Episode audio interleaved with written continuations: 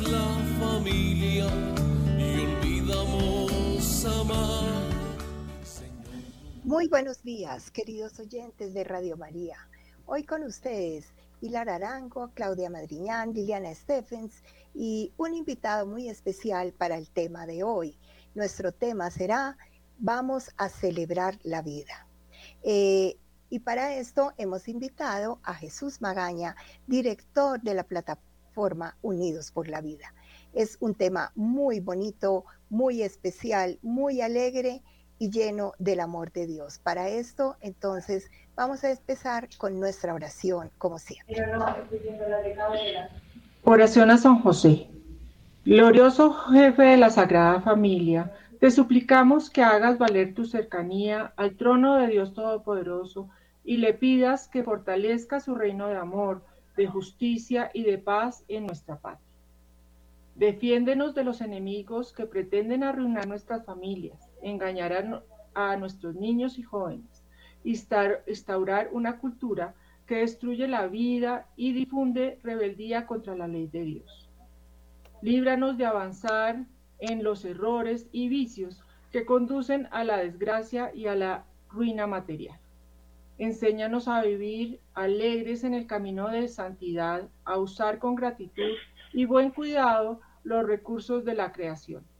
San José, modelo de todas las virtudes, te damos gracias por acoger y presentar nuestra súplica ante el trono de la Santísima Trinidad. Recíbenos en tu corazón y ofrécenos como obsequio de amor al corazón de la Inmaculada Concepción, tu Santísima Esposa y la Reina gloriosa de Colombia. Amén. Eh, hoy tenemos un invitado muy especial, como eh, lo mencionó Liliana, eh, y quisiéramos hoy que nos contaras un poquito lo que ha pasado desde la sentencia, la última sentencia de eh, el año 2022, de febrero de 2022, en donde se despenaliza el aborto eh, sin causales hasta la semana 24. Y eh, que pudi- se, pudiéramos hablar un poquito más de cómo se han borrado esos derechos de los niños por nacer en nuestro país. Muchas gracias, Claudia, con mucho gusto. Un saludo muy especial a toda la audiencia maravillosa de Radio María. Gracias por acompañarnos y gracias nuevamente a Claudia, a Liliana, a Pilar por esta invitación. Eh, pues estamos en un momento muy especial. Eh, los momentos de Dios, todos los momentos de Dios siempre son especiales, pero hoy nos ha tocado a nosotros vivir un momento apasionante, un momento de muchos desafíos, que tenemos que vivir de la mano de Dios, de la mano de Nuestra Señora, la Madre de la Vida, la Madre del Amor Hermoso, Santa María, para superarlo con mucho, mucha esperanza y sobre todo con mucha confianza de la mano de Dios. Como señalaba Claudia, en el país pues estamos viviendo una situación compleja, eh, un, una arremetida muy fuerte, podríamos llamar, del demonio, literalmente, porque pues todas estas eh, sentencias y resoluciones finalmente lo que llevan es a la destrucción de los seres más indefensos, más inocentes, más desvalidos, que son los niños por nacer. Eh, la sentencia de la que menciona Claudia, la sentencia 055 de febrero del año pasado, de febrero del año 2022, eh, señala precisamente que se puede disponer, destruir la vida del bebé por nacer sin ninguna limitación hasta las seis meses de gestación, hasta las 24 semanas, lo cual es muy triste y muy terrible, porque bueno, yo tengo compañeros que nacieron a los seis meses y están perfectamente bien y son profesionales exitosos, maravillosos. y hoy tenemos eh, la ciencia que nos permite garantizar una vida adecuada, inclusive de bebés de menor cantidad de semanas de gestación.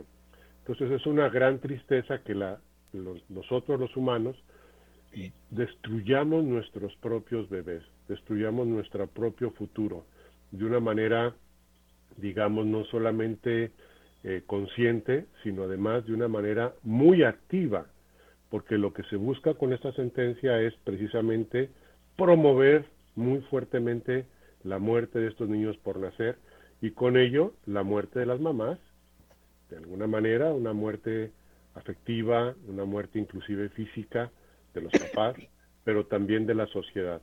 Hoy estamos viendo con mucha tristeza que Colombia está entrando en el triste grupo de los países que son conocidos por vivir el invierno demográfico.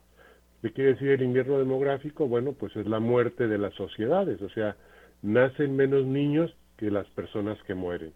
Eh, hay un índice que todos conocemos, que es el índice de fertilidad, que debe ser de 2.2 hijos por mujer, y cuando está por debajo de ese número de 2.2, de dos hijos por mujer, vamos a decirlo así para redondearlo, eso quiere decir que pues ya no tenemos los suficientes niños para reponer a las personas que viven en la sociedad.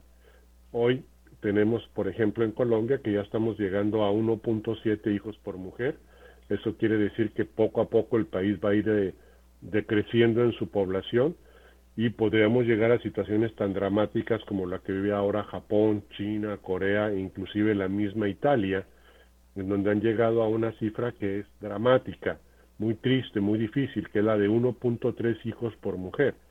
Eso, cuando se llega a ese nivel, no hay forma de recuperar la sociedad. Hagas lo que hagas, campañas, eh, promoción de la natalidad, etcétera, no hay manera de que reviertas la caída y desaparición de esa sociedad. Entonces, a esos puntos ya ha llegado China. Ustedes saben que China durante más de 50 años promovió el aborto forzoso. Entonces, las mamás no podían tener más de un hijo y si quedaban esperando un segundo bebé lo tenían que abortar. La mayoría de los bebés abortados en China, que fueron millones y millones, eh, pues son mujeres porque de alguna manera querían más a los niños que a las niñas, y bueno, ahora tienen un problema gravísimo, no solamente de falta de niños, sino de falta de mujeres. En este momento hay 140 millones de chinos, varones, que no tienen con quién casarse. Hacen cierto, en este momento hace falta 140 millones de mujeres en China para que los chinos puedan, digamos, de, en edad de casarse, tener una pareja. Estamos hablando de casi cuatro Colombias, enteras que se necesitarían de mujeres para en este momento lograr que los chinos pudieran tener una, una mujer con quien contraer matrimonio. En Japón es dramática la situación también, las ciudades cercanas a Japón están ofreciendo a, los, a las parejas jóvenes japonesas casa, dinero para que vivan allí y recursos, literalmente vivir gratis y eh, la única eh, situación que necesitan es tener niños. O sea, el único requisito es que tengan al menos dos niños o que puedan tener dos niños para irse a vivir allá a esos lugares en donde, les repito, les dan casa, les dan dinero para mantenerse y les dan también dinero para mantener la casa. O sea, es increíble. Y aún así, hay ciudades enteras del Japón que se quedaron solas alrededor de Tokio porque no hay ya niños, no hay familias con niños, no hay familias ni personas sino dos o tres viejitos que están muriendo. Eso tenemos que evitarlo. Afortunadamente la marea está cambiando en el mundo. Ya China prácticamente ha abandonado la política de abortar más de un hijo y ahora está promoviendo más bien la natalidad.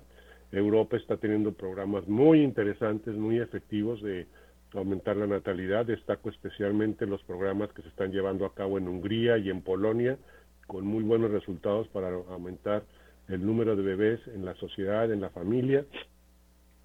Y luego, pues en los Estados Unidos, aquí más cerca, ustedes saben que la sentencia Roe versus Wade que promovía y, legalizaba el aborto se cayó y estamos viendo una cantidad cada vez mayor de estados de la Unión Americana que están eh, promoviendo la natalidad y restringiendo el asesinato de los niños por nacer.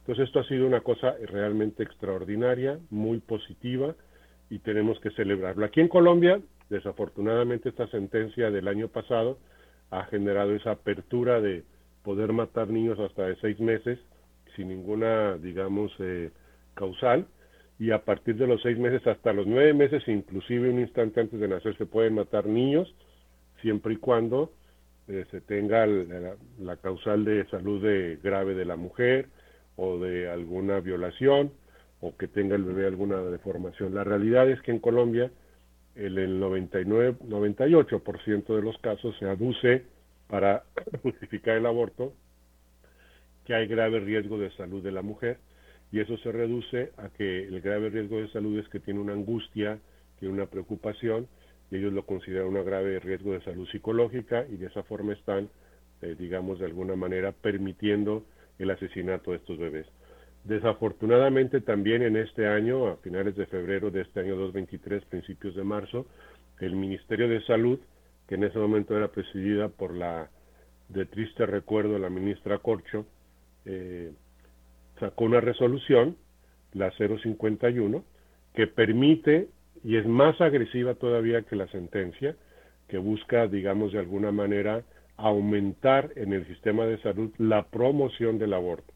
De tal forma que hoy, si llegas a, un consultorio médico, te deben informar antes de darte la felicitación por quedar esperando un bebé, te deben decir que tienes el derecho de abortar y que te lo pueden hacer inmediatamente y que te cubren todos los gastos. O sea, la promoción del aborto es tremenda, tremenda en un país como Colombia, en donde estamos ya entrando en invierno demográfico. Y digo, es muy triste porque eso genera muchos traumas sociales muy graves para la sociedad, obviamente, pero también para los papás, para la familia. Se destruye el tejido social de el conjunto de la comunidad, pero no solamente de la comunidad actual, sino de, la, de las comunidades intergeneracionales.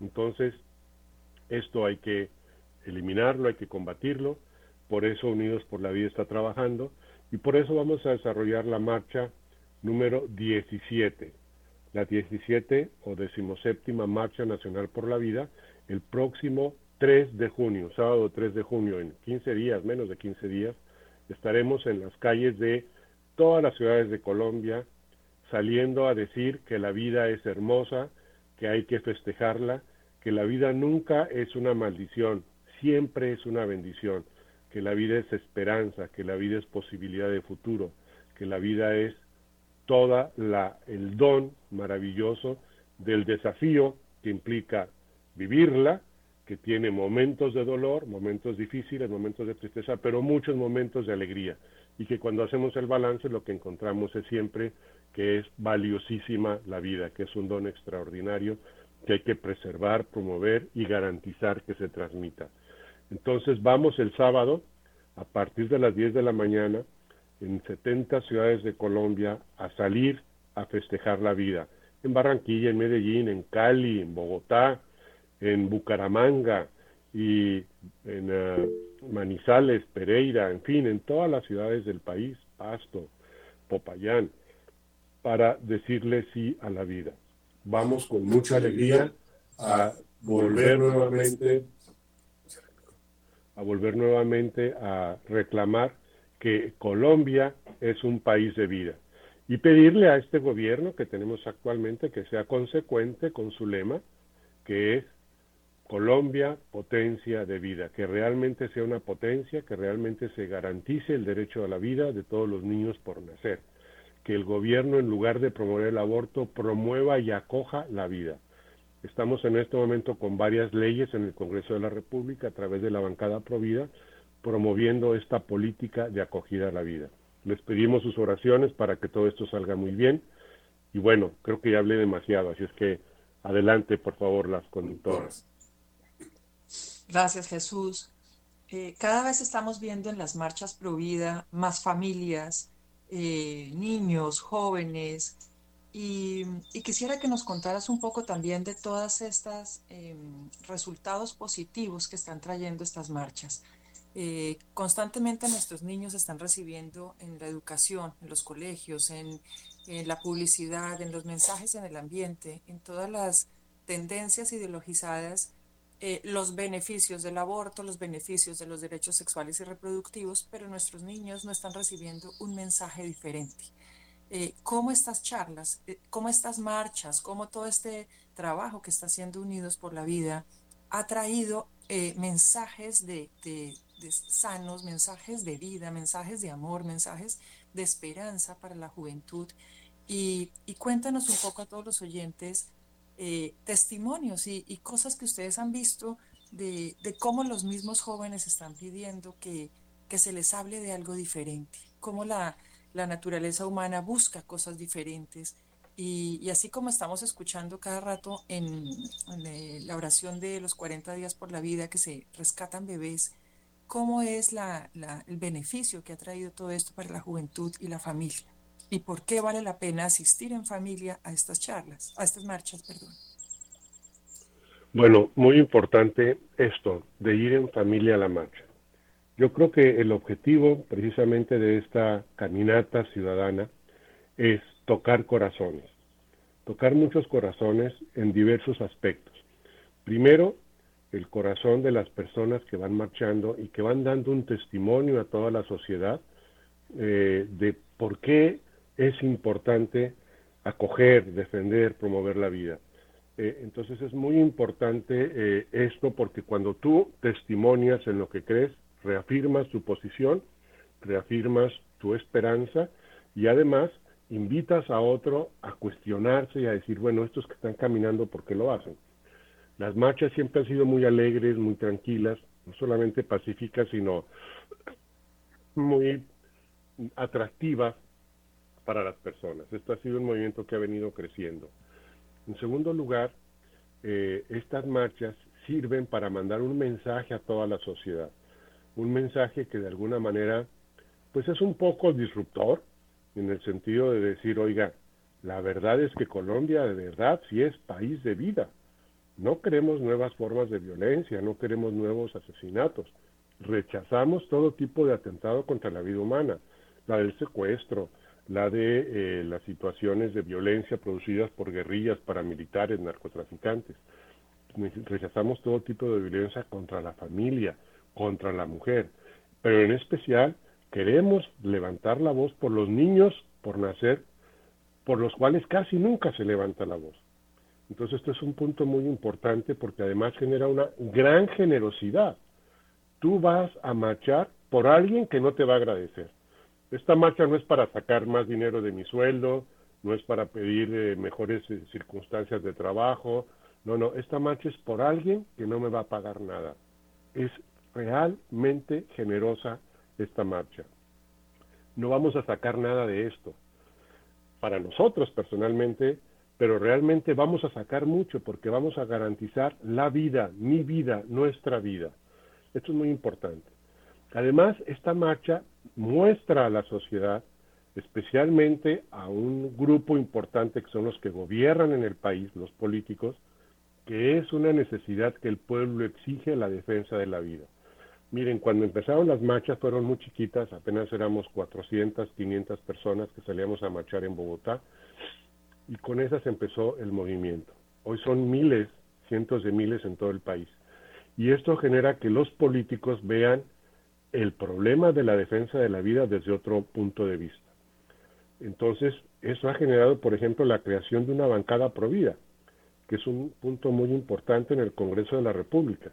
Empezamos con cero y hoy tenemos cerca de 70 congresistas de 300 y pico que se han comprometido abiertamente en la defensa de la vida.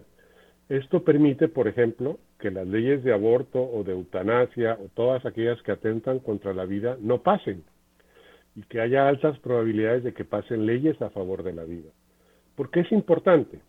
Porque, oh paradoja, con el dinero que pagamos ustedes y nosotros de nuestros impuestos, inclusive con nuestros aportes a las EPS, se está pagando la destrucción de nuestros bebés, se está financiando la muerte de nuestros niños por nacer. Increíble.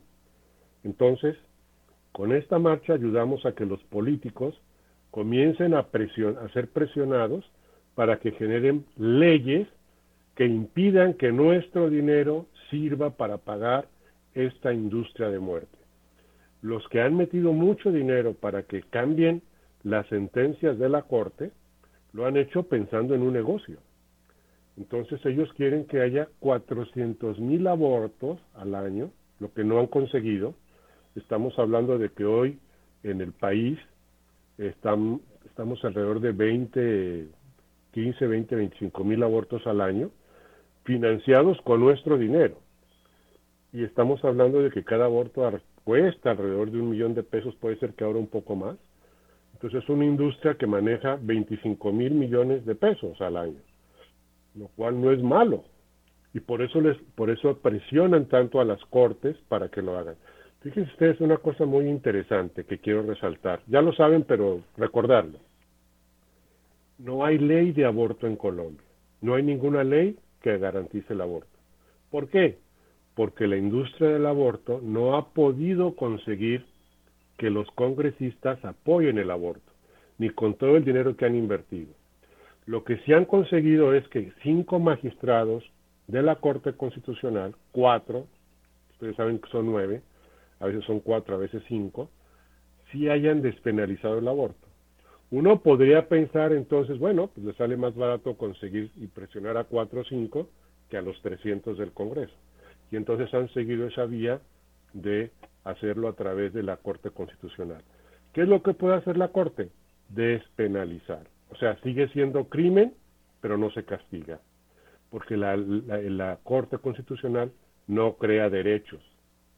La Corte Constitucional lo que hace es garantizar la constitución que nos hemos dado los colombianos y que las leyes que se, que se promulguen en el Congreso sean de acuerdo a esa constitución.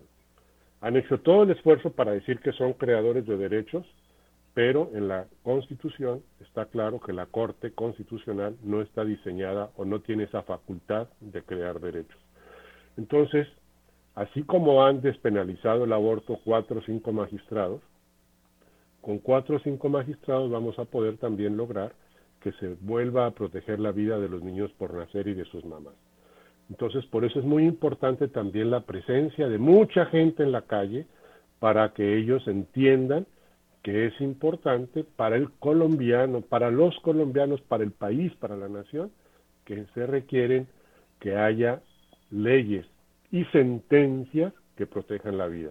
Hoy, repito, no hay ley, hay unas sentencias que además son muy discutibles porque eh, van en contra del artículo 11 de la Constitución, del artículo 43 y otros más, pero además gran parte de su fundamentación digamos, desde el punto de vista de jurisprudencia jurídico, se daba en la sentencia de Roe versus Wade de los Estados Unidos, que ya cayó, ya no existe más.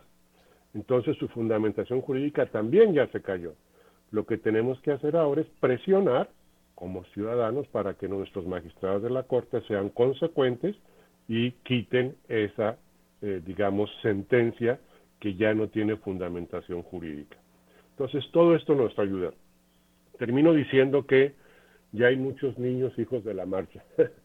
Cada día nos encontramos nuevas eh, mamás que nos han dicho, oye, después de esa marcha decidí que iba a tener a mi bebé. Después de verlos caminar por la calle, en me acuerdo mucho de un caso en, el, un pueblito, en, en un pueblito, una ciudad, Doradal, que vio pasar la marcha por enfrente de su casa una mamá que estaba angustiada decidió tener su bebé. Y así podemos tener un montón de testimonios que tenemos que documentarlos de cómo este clamor de la gente que sale a la calle hace que las mamás cambien de actitud, que se sientan acogidas, porque la marcha quiere ser también eso, mostrar los brazos abiertos de un país para recibir la vida, para apoyar a esas mamás con embarazos difíciles, con embarazos en crisis, con embarazos inesperados, que sepan que no están solas y que así el Estado institucional las abandone, nosotros como sociedad, como país, como pueblo, estamos con ellas y podemos atenderlas. Entonces, pues, estas cosas son las que producen la marcha por la vida.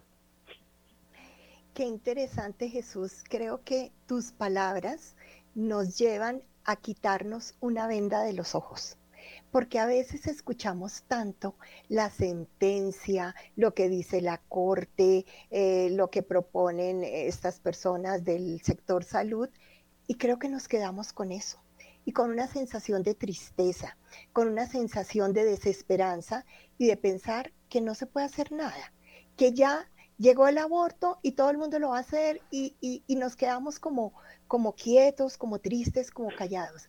Creo que esto es una luz, una luz de esperanza que debemos llevar a todos los hogares, a todas las madres, a todos los padres, a todos los jóvenes. Por eso me encanta este tema de hoy de celebrar la vida.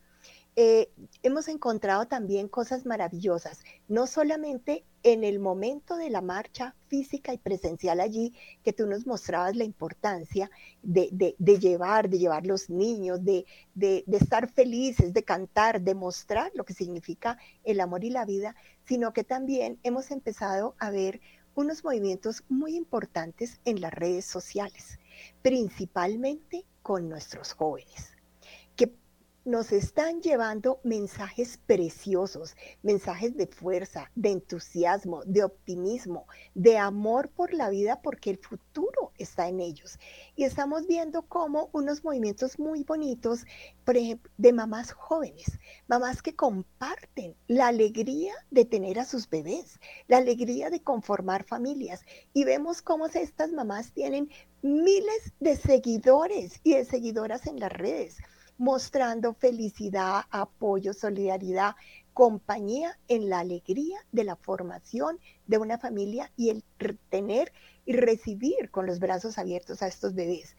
Entonces, esto, esto es un movimiento maravilloso y deberíamos también convocar ese día que vayamos presencial, pero también en las redes, todos nuestros jóvenes mostrando ese, ese entusiasmo, hemos encontrado también en la red cosas maravillosas que yo creo que son, como tú dices, producto de la marcha. Bebés, productos de la marcha.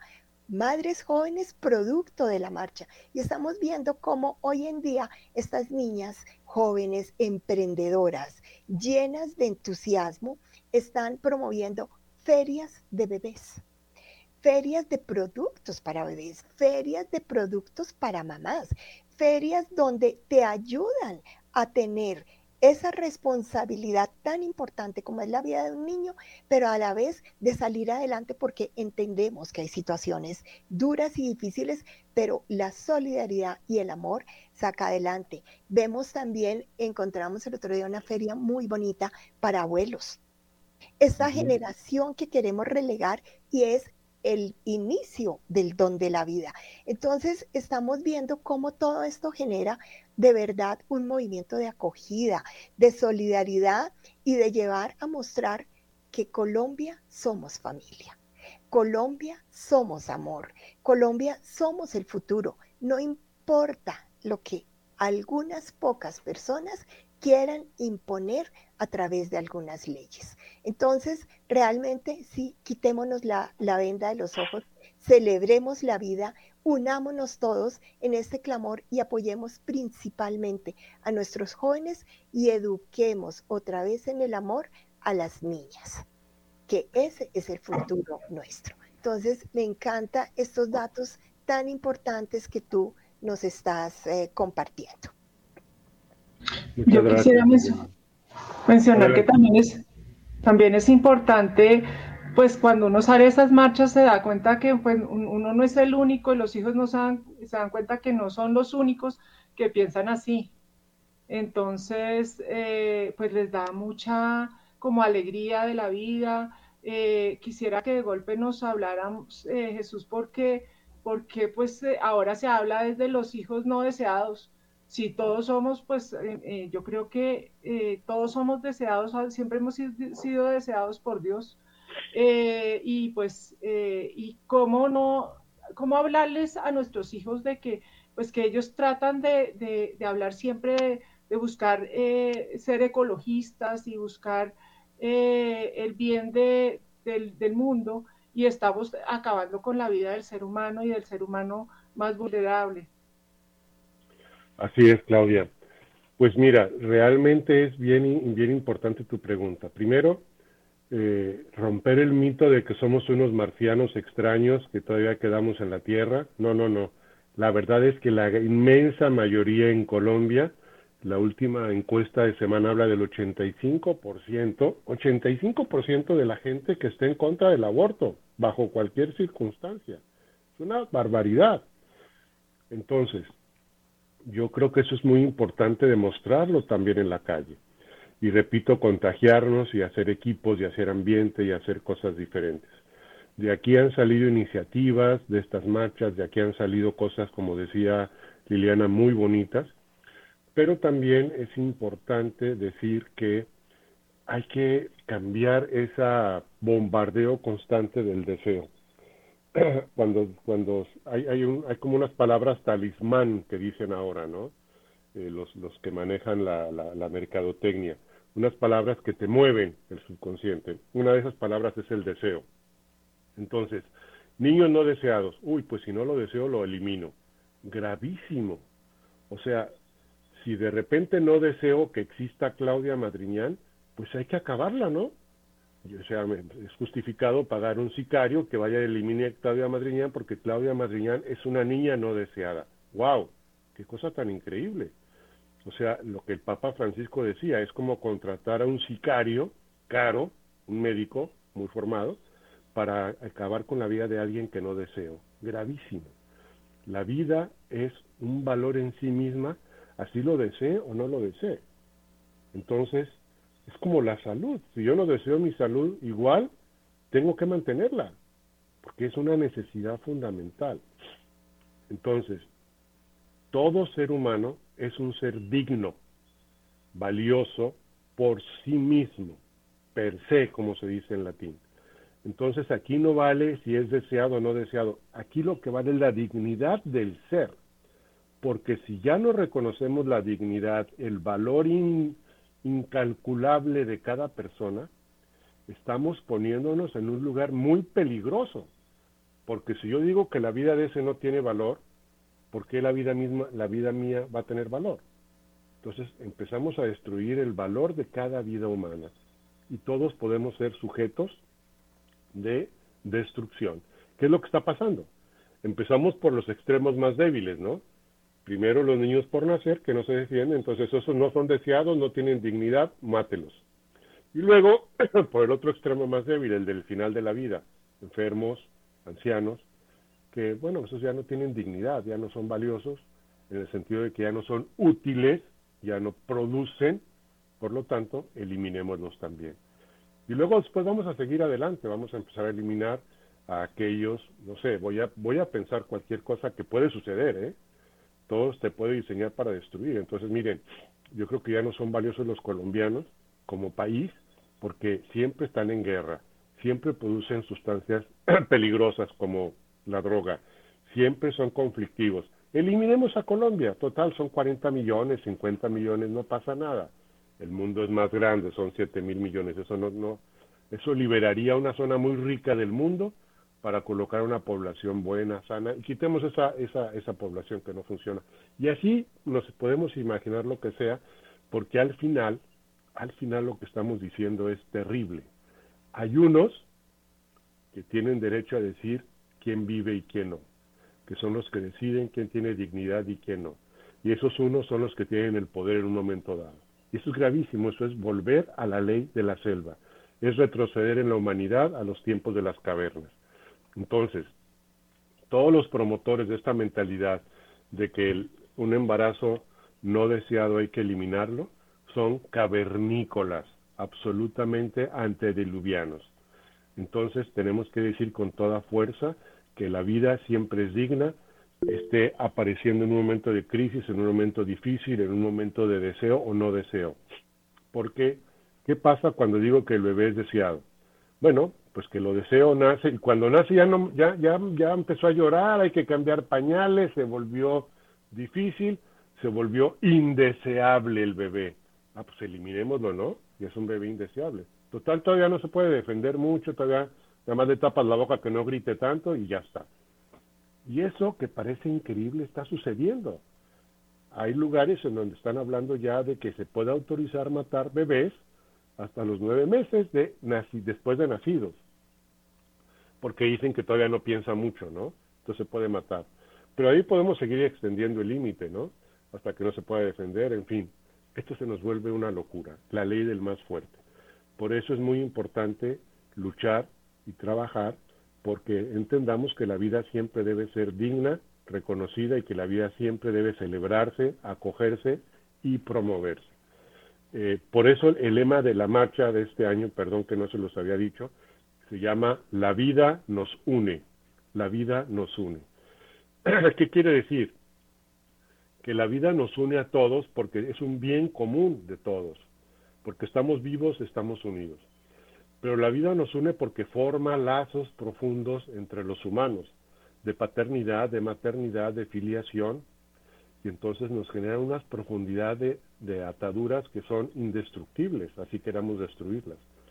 Y luego nos genera una unión entre generaciones. Yo soy aquí presente gracias a que tuve unos padres, unos abuelos, unos bisabuelos, unos tatarabuelos que me mantienen una unidad en la en el tiempo y que me permiten proyectarme también en el tiempo porque seré padre, seré abuelo, seré bisabuelo, etcétera, de a lo mejor de muchos que ni siquiera veré, pero que de alguna manera mm, tienen esa, ese, ese don de vida gracias a que yo en algún momento la recibí y tuve la generosidad de transmitirla. Por eso la vida nos une a los que estamos aquí, a los que ya no están y a los que estarán. La vida nos une. Entonces yo creo que es muy profundo el sentido que queremos transmitir con esta marcha y que, y que debemos recuperar, que la vida es un lazo indestructible, profundo de unión. A lo mejor no nos acordamos quiénes eran los bisabuelos, pero la verdad es que ellos viven en nosotros de alguna manera. Entonces, a lo mejor nos acordarán de nosotros nuestros bisnietos o tataranietos, pero la verdad es que ellos vivirán porque nosotros dijimos un día sí a la vida. La vida nos une. No sé si nos quieras contar un poquito, Jesús, eh, lo que ha pasado con las marchas pro vida en Estados Unidos, eh, que han seguido eh, luego de la que se ha tumbado la, la sentencia Roe versus Wade, y cómo esto nos muestra que el aborto no trae nada bueno, el aborto no construye nada para la mujer, no construye nada para el niño no nacido. Pues mira, eh, la consecuencia es que las marchas siguen, siguen promoviendo. Ellos no van a descansar en los Estados Unidos hasta que se desaparezca totalmente el aborto en todos los estados. La batalla es encarnizada. Entonces hay algunos lugares, eh, especialmente en las ciudades, eh, digamos, del este, icónicas como puede ser la capital Washington o Nueva York, en donde hablan que en los lugares en donde hay promoción de la vida hay violencia contra la mujer o sea, promover la vida es violencia no por el amor de Dios, es apoyo, es atención. Y lo que se está viendo es que cada vez llegan a unos extremos más, más, más agresivos de destrucción de la vida. Entonces, por ejemplo, está sucediendo una mutación muy interesante. La gran empresa promotora del aborto, que es la IPPF, International Planned Parenthood Family, la paternidad planificada internacional de la familia, y repito que es la gran empresa en los Estados Unidos, y que tiene su sucursal en Colombia que se llama Pro Familia, todos conocemos, de, Pro y de familia casi nada o cero. Ellos están empezando a cambiar ante la crisis que ha generado en la caída del, de Roe versus Wade, de esta sentencia que ya está cerrando clínicas de aborto, por ejemplo, el estado de Texas o de Arkansas ya no tiene clínicas de aborto. Entonces cambiaron el negocio. Ahora el negocio es la hormonización de los niños están metiendo, si parece que va a ser un buen negocio o está haciendo buen negocio, a que los niños chiquitos, desde chiquitos, están hablando de kinders libres de discriminación sexual, aceptando el que los niños de 5 años puedan ser homosexuales, bisexuales, transexuales. Oye, en ese momento ni siquiera hay una claridad del niño, ningún interés de tipo sexual. Pero bueno, estamos viendo eso porque están metiendo en la mentalidad de los papás que ellos, por amor a sus niños, deben generar terapias de reconversión sexual que valen una millonada. Entonces, niños de muy poco corta edad, 8 o 10 años, están siendo sometidos a terapias hormonales para cambiar su, su sexualidad. Eso no la va a cambiar. Ustedes saben que nosotros tenemos un cromosoma X y un cromosoma Y. Entonces los XX dan lugar a una mujer, los XY dan lugar a un hombre. Esos cromosomas están presentes en cada célula de nuestro organismo. Si quisiéramos cambiar de sexo, si Jesús Magaña quiere cambiar de sexo, tendría que quitar el cromosoma Y y colocar el cromosoma X en los 3 trillones de células que tengo en mi organismo, lo cual es imposible. Lo que hacen con estas terapias de reconversión es destruir el cuerpo de estos niños. Y están ahora invirtiendo una millonada impresionante en esto. Como ya no es negocio el aborto, ahora los que sobrevivieron al aborto hay que matarlos con estas terapias, de reconversión, con esta confusión, etcétera, ¿no? Lo que en psicología ya es plenamente claro y identificado que es la disforia de género. Entonces, fíjense ustedes cómo es este afán de destruir al ser humano, muy bien pensado a través de la financiación de este tipo de acciones, tanto del aborto como de las terapias de reconversión sexual. Entonces, en Estados Unidos se está dando un combate muy fuerte en países desafortunadamente donde todavía no han reaccionado tan bien, son los países del norte de Europa, específicamente Dinamarca, Alemania, este, un poco también, bueno, mucho Inglaterra, mm, los, países de la, de la de Escandinavia, que de todas maneras, por ejemplo, en Suecia hay un caso muy interesante en donde ya están de regreso, están promoviendo la natalidad porque están angustiadísimos. Miren, en este momento pegó tanto esta mentalidad antinatal o antinatalista que eh, el único lugar del mundo que está teniendo, digamos, crecimientos arriba de 2.2 hijos por mujer es el África del sur del desierto del Sahara, lo que conocemos como el África negra, ¿no? Ahí es donde tienen bebés, porque siguen siendo todavía culturas muy cercanas a la naturaleza precisamente las culturas más cercanas a la naturaleza, las más altamente ecológicas, son las más altamente providas. Esto es muy interesante para hablar con los ecologistas, porque los ecologistas han llegado a, algunos extremos de decir que la solución para nuestra madre tierra es que desaparezca la especie humana, lo cual es una estupidez. Hablan de cuidar las especies en vías de extinción y hoy podemos decir con toda tranquilidad y con datos duros en la mano que la especie humana está en peligro de extinción. Hoy es una realidad. Estos ecologistas, si fueran consecuentes, tendrían que trabajar por defender la especie humana. Hoy vale más defender una tortuguita del Caribe o una, un huevo de águila o eh, las lombrices de tal especie en la Tierra que la vida de un ser humano. Esto es muy triste. Pero creo, creo que estamos llegando a tales extremos que poco a poco está siendo tan ilógico y tan falta de sentido común que se están ellas mismas hundiendo. Yo creo que al final la naturaleza va a triunfar sobre estas ideologías que buscan destruir a la persona humana.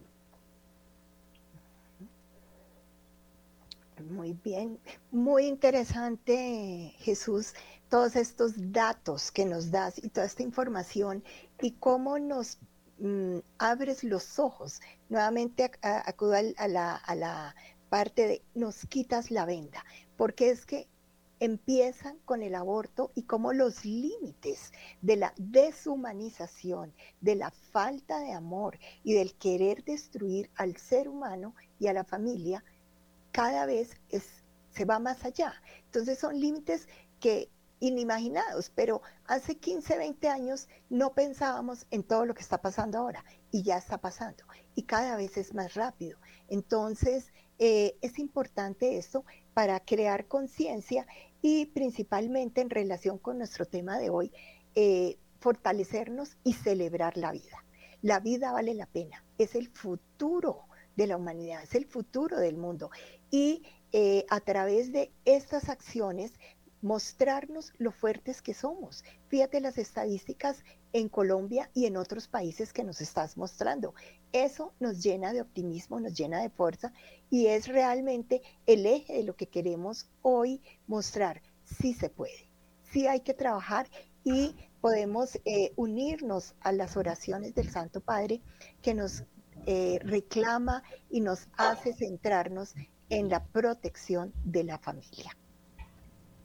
Así es, Liliana. Eh, el Papa eh, últimamente hizo, escribió, firmó un prefacio en un libro que se llama El Milagro de la Vida. El Papa dice que debemos escuchar la voz del no nacido, que es lo que nos ha dicho Jesús en este programa. Eh, el libro El Milagro de la Vida fue escrito por Arnaldo, Arnaldo Mosca y con la ayuda de científicos como Gabriel Semprebon y por Luca Chipra dice que debemos devolver la, la maravilla y la alegría de la venida al mundo de cada uno de nosotros.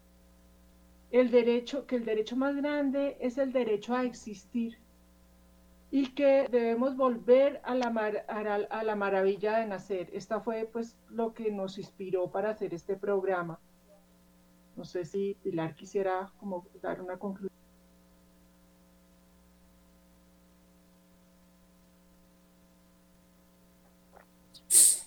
Eh, pues muchas gracias a todos nuestros queridos oyentes, gracias a Jesús por la presencia en, este programa y creo que es una invitación muy clara. Casi que los niños por nacer nos están diciendo, toma, tu toma mi mano y no tomes mi vida.